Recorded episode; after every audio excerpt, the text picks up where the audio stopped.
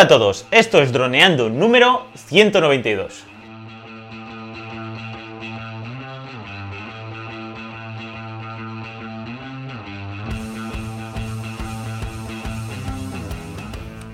En el programa de hoy vamos a hablar sobre si los pilotos de drones somos unos delincuentes. Pero antes de nada, recuerda, droneando.info, cursos online para pilotos de drones. Aprende fotografía aérea, vídeo aéreo, edición y pilotaje avanzado a través de videotutoriales guiados paso a paso. Hola Calle, ¿cómo estás? Hola a todos y a todas. Hoy un caso que ha ocurrido en Facebook y que me ha medio enfadado y también medio motivado a que hablemos de esto en el podcast porque creo que va a ser, bueno, creo que es una tónica dominante que es vernos como unos delincuentes. Ante la duda ya nos tachan de eh, un piloto de drones, cuidado, seguro que hace cosas malas y vamos a ver qué, podemos sacar aquí de, de, bueno. Pues sí, porque ha sido, pues entiendo yo, un chico que, que ya está ahí. Se está volviendo loco porque ve un dron y no sé de quién es, no sabe de quién es y, publicarán sus fotos y sus vídeos en internet y ganarán dinero con su, con su marca personal.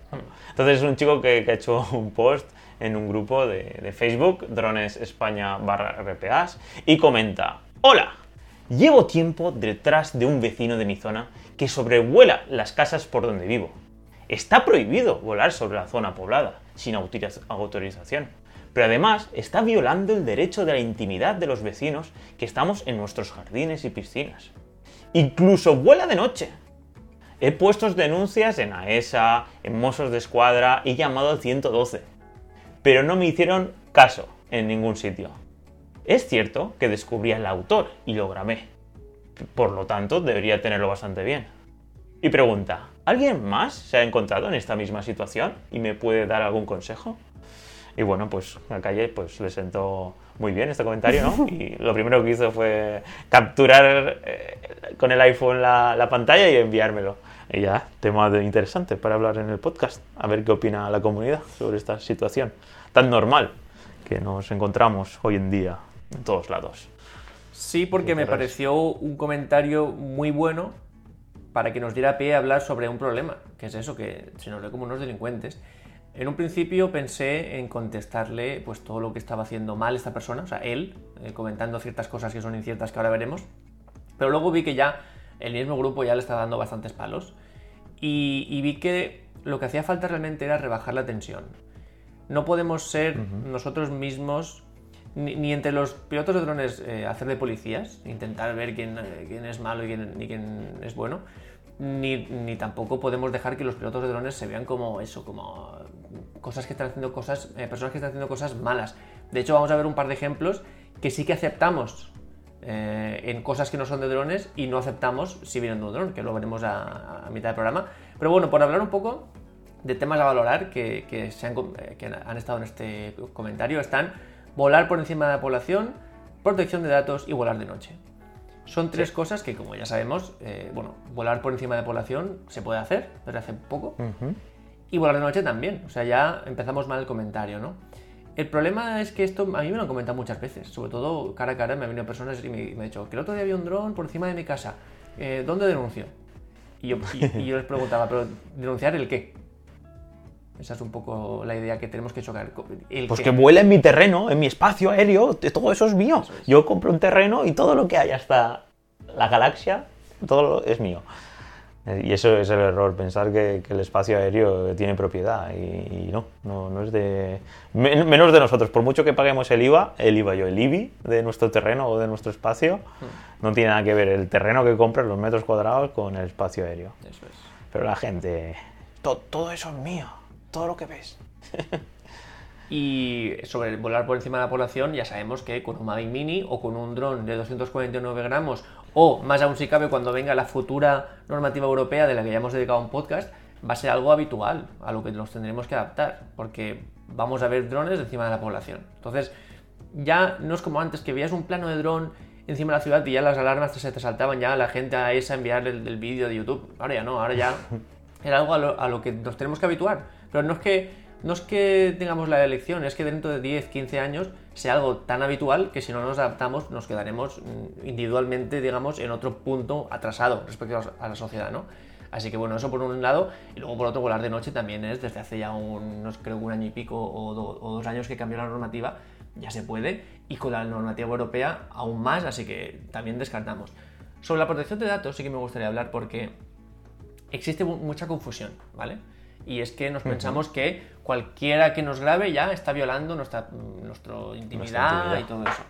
Realmente mm, está permitido grabarlo todo.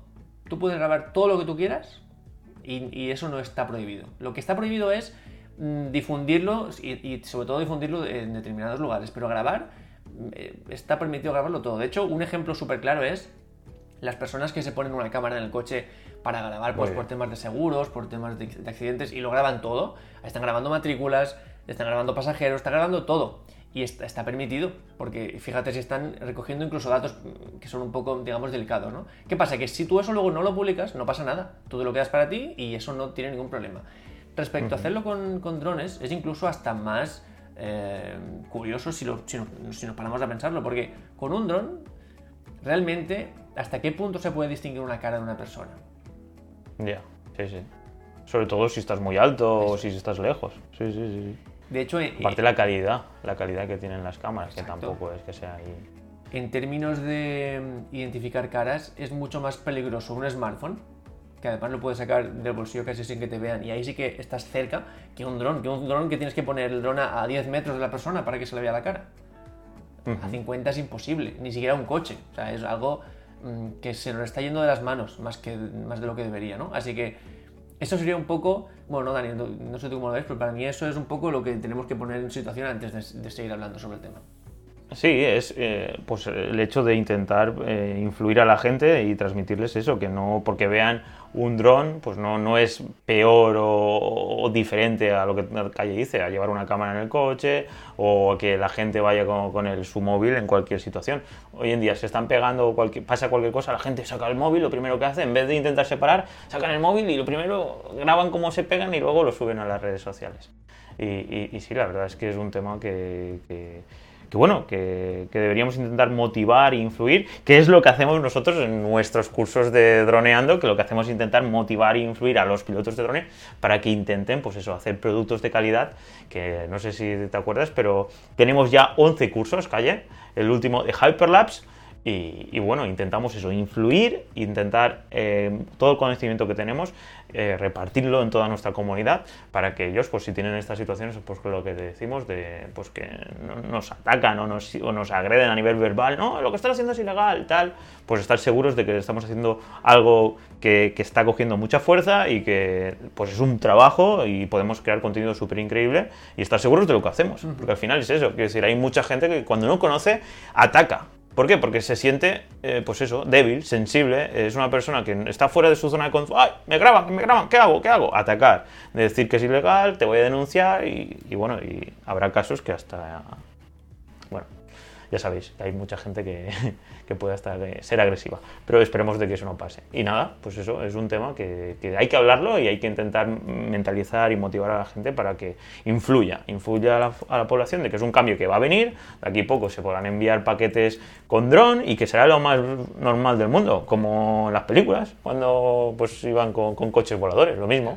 En un futuro volaremos con drones, yo lo tengo más claro que el agua. Ya hay taxis drones, así que de hecho, sobre la agresividad que tú comentas, un tema que queríamos comentar es que muchas veces el paso lógico en la cabeza de estas personas es voy a derribar este dron. Tengo una escopeta, tengo no sé qué, una piedra. Muy bien. Y eso, lo, lo, más peligroso es que les parece un paso lógico. O sea, algo, digamos, ah, están haciendo algo malo, pues se lo merecen, ¿no? Que se sienten en su derecho, sí, sí, sí, Esa seguridad, es en plan, eh, ese está haciendo algo mal. Yo tengo el derecho de ir y romperlo, derribarlo o agredir. Quiero decir, esa, esa libertad, es eso, eh.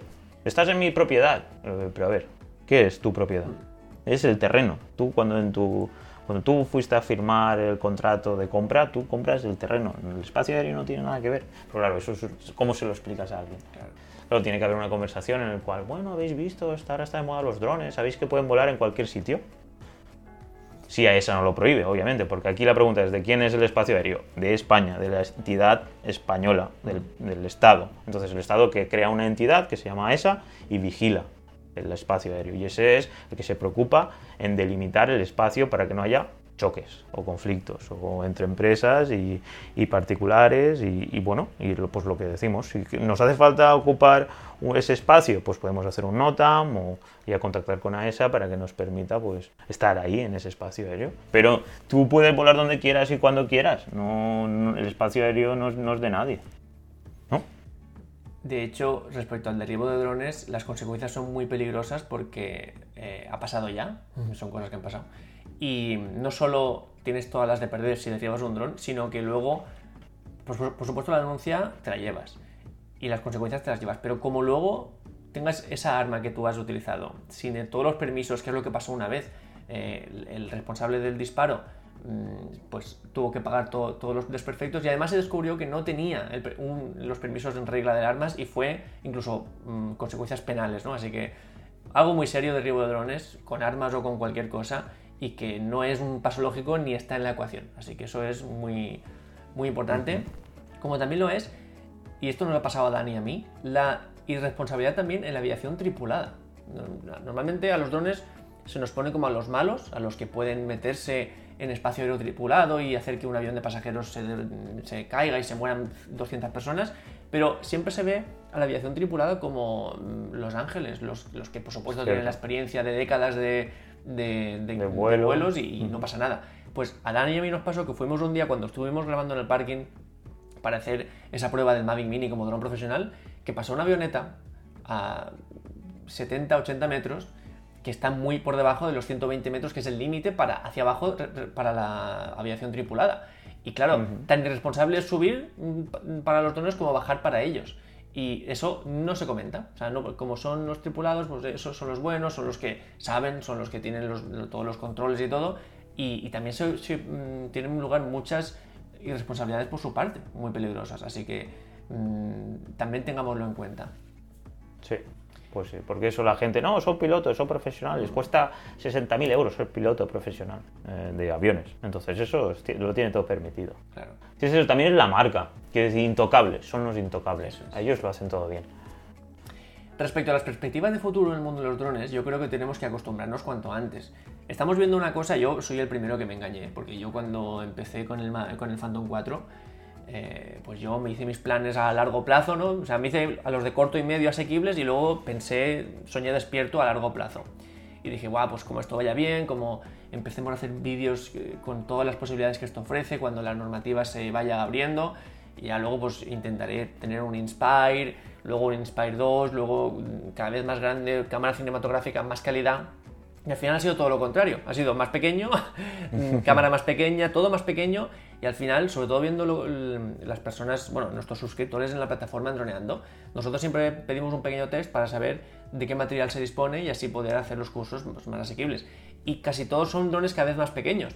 Hablando de Mavic 2, Mavic 2 Air, Mavic Mini, son eh, cada vez más pequeños los, que, los usuarios, ¿no? Entonces, esto eh, nos tiene que dar una señal. Cada vez van a haber más drones en el aire, cada vez más personas van a tener drones y nos tenemos que acostumbrar porque mm, yo creo que aquí hay un poco de, miedo al cambio más que de otra cosa. Es lo que comentaba Dani de inseguridades. Y, y yo tengo muy claro, no sé si en 10, en 15, en 20 o en los que sean, pero que van a formar parte de nuestro día a día. Mm, no sé si hasta el punto de como es hoy en día un, smartphone, porque hace 15 años el smartphone también podía ser un poco así, ah, no, que, que es peligroso, pues las señales nos graban, tal. Pues lo mismo puede pasar con los drones y puede que en un futuro estén tan metidos en nuestra vida como los smartphones. Ya. Y aparte el concepto de privacidad, eh, recordemos, Apple, Google, Facebook, Instagram, TikTok, plataformas que están día, día sí día también conectados a nosotros y que pueden sacar datos de, de todo tipo, datos personales, y nadie se plantea nada. Que si ya sabéis todas las denuncias que le han puesto a Facebook por eso, por vender los datos y sacar dinero en base a, conocernos. Entonces hay gente que a eso no le da importancia, eh, descargo una app de TikTok, y te están robando todos los datos de tu móvil, bueno, están utilizándolos porque tú los has aceptado y nadie se plantea nada. En cambio, que, oh, un dron, un dron. Y ya todo el mundo se vuelve loco que es un poco también lo que pasa con el tema del de, el, derecho a la intimidad, que es lo que quiero que hablemos ahora, porque es que a mí me pasa mucho, ah, ah es que me estás haciendo fotos con el dron, me estás grabando con el dron, y eso nos molesta muchísimo y nos parece que nos están, están violando nuestra intimidad, que suena fatal. Pero no nos molesta que Google Earth haga lo mismo y lo lleve haciendo desde hace 10 años. Y ahí nadie se plantea nada. Ah, no, pues sí, porque yo en Google Earth, o sea, Google Earth ya no solo es, no, sí, una foto que se ve de lejos, no, es que tiene Google Street, es que está la, puerta de tu casa. Nosotros hemos identificado amigos nuestros que salen en, Google Street, porque sí, le ponen la, cara borrosa, pero si, lo, si, lo, conoces, si lo conoces mm, tú sabes que es él. Y sabes, por ejemplo, imagínate que por lo que sea, no debería estar en ese lugar en ese momento. Pues si alguien viera Google Street, o sea, Street View, lo descubriría, ¿no? Eso, sería, eso es violar el derecho a la intimidad. Y lo hemos permitido. Nos da igual que lo haga Google, nos da igual que lo haga Apple Maps, nos da igual que lo hagan las grandes empresas. Ahora, un particular lo hace, oh no, cuidado, que me está el, derecho a la intimidad. Es un poco lo que pasa también con el tema, y esto es experiencia personal eh, trabajando con drones, con el tema de los cobros.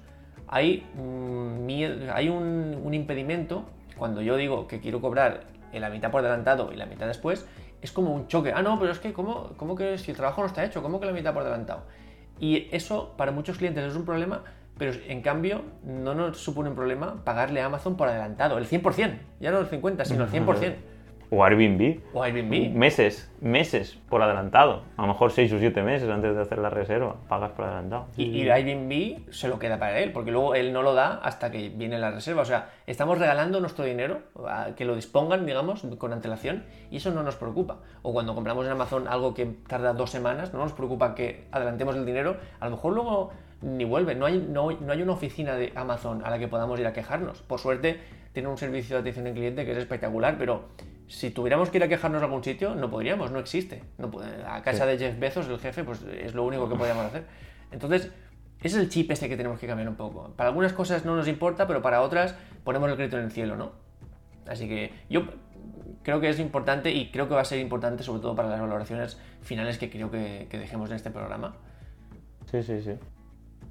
Sobre todo porque yo creo que nosotros como pilotos de drones, o sea, hablo desde la autocrítica, ¿vale? Digamos que esto me lo digo para mí mismo, pero que quiero que sirva para todo el mundo. Eh, tenemos la responsabilidad de cambiar esta visión que, la sociedad tiene de nosotros. Porque sola no va a cambiar, porque luego saldrá otra noticia de que un, un dron sobrevuela barajas, un dron, un aeropuerto, tal. Y eso mm, seguirá haciéndonos perder puntos. Entonces, em, yo desde el principio tuve claro que sí, una cosa son las normas, otra cosa es la legislación, pero hay una cosa que está por encima de eso para mí, que es el sentido común. Y esto es algo que cuando yo hice mi curso hicieron muchísimo hincapié y mucha gente, sí, bueno, sentido común, eso como si me dices que, que yo qué sé, pues que hay música, ¿no? No, no le hago mucho caso. Pero es súper importante porque a veces el sentido común nos va a evitar problemas. Y pongo un caso muy, muy concreto, que es algo que me pasó a mí en Andorra, que yo llegué a un lugar, vamos, a un lugar de naturaleza que me impactó y despegué mi Phantom 4 y dije, wow, esto me lo, me lo, voy a comer yo, voy a hacer un vídeo que aquí que me lo voy a ver un montón de veces porque me encanta esto. Y estaba permitido volar, no, me, no me, pasé de ninguna limitación, le hice todo súper legal.